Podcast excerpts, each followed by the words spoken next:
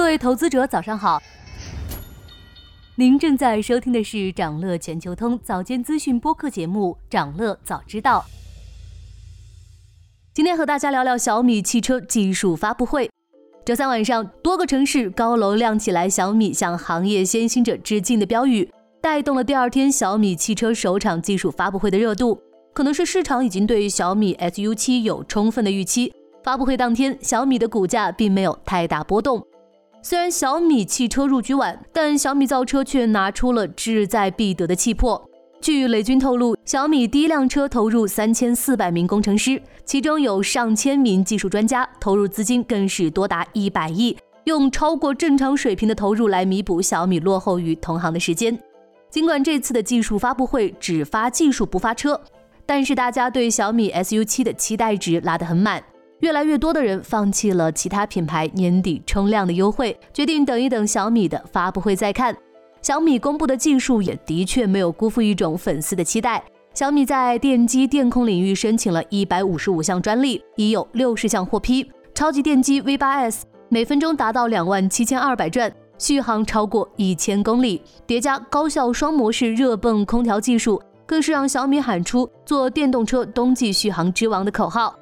技术和投入往往是正相关的，所以这款 SU7 虽然没有公布价格，肯定也不会便宜到成为年轻人的第一款电动车。小米 SU7 对标保时捷和特斯拉，属于中大型纯电轿跑，价格上也很难太过亲民。关于这点，雷军也给市场打了预防针，表示虽然价格尚未做出最终决定，但定价可能会较高，同时也强调定价是有理由的贵。体验上一定会超过大家的预期。其实小米汽车在策略定位比较符合当下的市场，在低端电车领域，残酷的价格战让盈利变得更艰难。这方面后入局的小米大概率不占优势，不如从高端电车着手，突出高端的品牌形象。从最近各个汽车品牌新发车型来看，无论是新势力还是老牌车企，都把目光放在了高端电车市场，甚至是豪车市场。小米汽车的品牌还未被市场定义，只要有足够的技术支撑，再加上有部分米粉的支持，小米汽车打入高端电车市场的阻力并不大。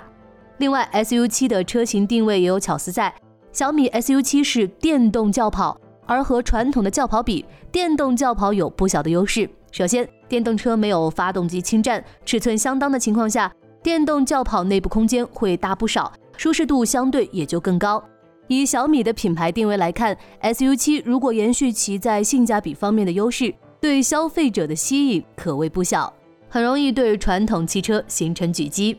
同时，雷军打造人车家全生态，小米电车某种程度上可以视为一个拥有娱乐和交通功能的消费电子产品，而不是一辆有用智能语音和屏幕的代步汽车。这点也为小米电车增加了一些吸引力。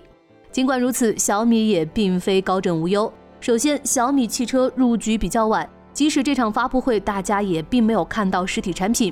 虽然预期 SU7 在2024年上半年量产上市，但这还会有不确定性。而现在的市场，每个品牌在时间上的落后都需要付出加倍努力追回来。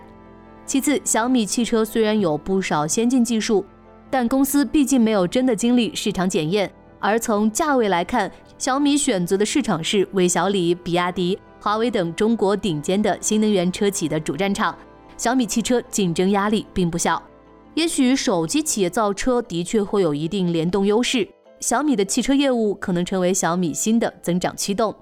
但发布会当天，小米的股价表现说明，市场需要实际的销售数据来调整对小米的预期，仅仅是技术不足以打动投资者。